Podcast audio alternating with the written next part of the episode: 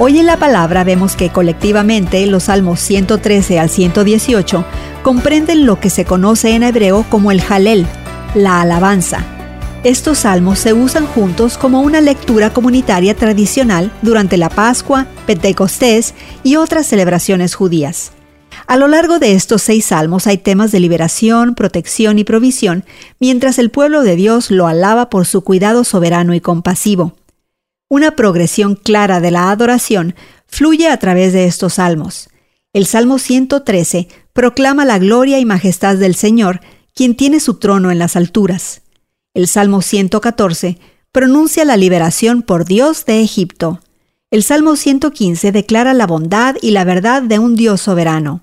El Salmo 116 describe el amor del pueblo por el Señor, quien escucha y actúa cuando su pueblo lo llama.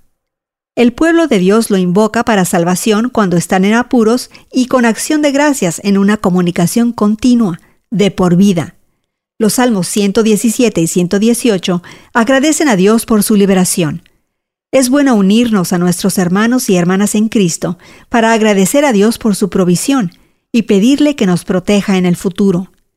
Mientras que el pasaje de ayer, el Salmo 17, fue un clamor personal, hoy el Salmo 116 es un llamado colectivo. Te animamos a buscar oportunidades para unirte a otros creyentes en adoración.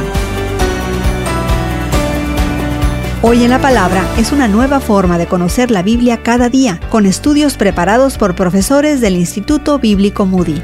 Encuentra Hoy en la Palabra en tu plataforma de podcast favorita. Más información en hoyenlapalabra.org.